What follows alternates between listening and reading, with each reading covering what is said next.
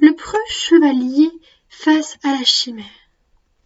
Il était une fois un jeune, mystérieux et courageux chevalier prénommé Gatin. Personne ne savait si c'était son vrai nom. Personne n'avait jamais vu son visage. On disait qu'il était d'une beauté à couper le souffle.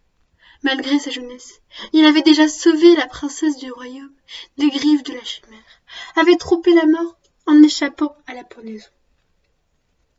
Un jour, il ne put échapper au combat face à la chimère. Cette hideuse bête crachant du feu, à la tête de lion, au corps de chèvre et à la queue de dragon. Cet affrontement avait eu lieu le jour où le monstre avait voulu déposséder les marchands de leurs biens. C'était la fois de trop. Le soir du vol, il décida de prendre la créature par surprise, afin de mettre un terme à son existence. Il y alla donc, avec tout son équipement, épée en main, homme sur la tête et la détermination plein le cœur.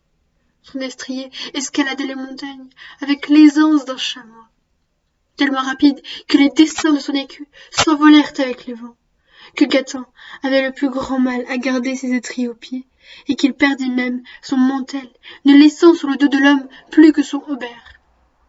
Il arriva devant la caverne de la chimère, sans même avoir utilisé ses éperons.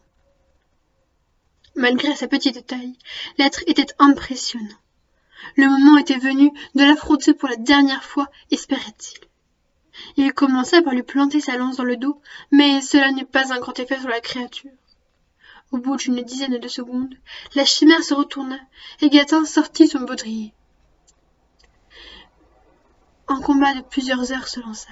Tels des furies, ils combattirent sans relâche. Le feu jaillissait de partout. Des bouts d'armure fusaient, mais le chevalier ne montrait toujours aucun signe de fatigue. C'était décidément un extraordinaire combat. Aucun ne voulait mourir durant cette bagarre. Au bout de la sixième heure, l'intensité de la dispute se calma, mais ils continuèrent de livrer un combat sans relâche. Au terme de la huitième heure, la bête était blessée de tous côtés, avec dans la poitrine une entaille de vingt centimètres proche du cœur. Le chevalier, lui, était maintenant quasiment dépourvu de tout chevaleresque. Finalement, la chimère mourut dignement, déchiquetée de partout, en rentrant à sa demeure, il croisa une splendide jeune femme nommée Myrte de la Brousse. Elle était la fille de la déesse Aphrodite et du suzerain du royaume, Félix. C'était une jeune femme d'une beauté sans pareille. Ses longs cheveux bruns qui luisaient à la lumière étaient parfaitement accordés avec ses enchanteurs yeux marrons. Son voile, seulement accroché par son cercle métallique, encadrait joliment son délicat visage. Ses manches évasées laissaient respirer son corps svelte, sans parler de son corselet qui soulignait sa taille de guêpe. Chacun de ses mouvements était agréable à regarder. Sa chemise rouge réjouissait son teint. Ses pommettes étaient illuminées comme des paillettes de soleil. Son caractère était aussi pur que son corps. Nombreux étaient les hommes qui se jetaient à ses pieds. Mais elle se résumait en un seul mot, exceptionnel. Au premier regard, il en tomba follement amoureux, et elle aussi était tombée éperdument amoureuse du jeune chevalier.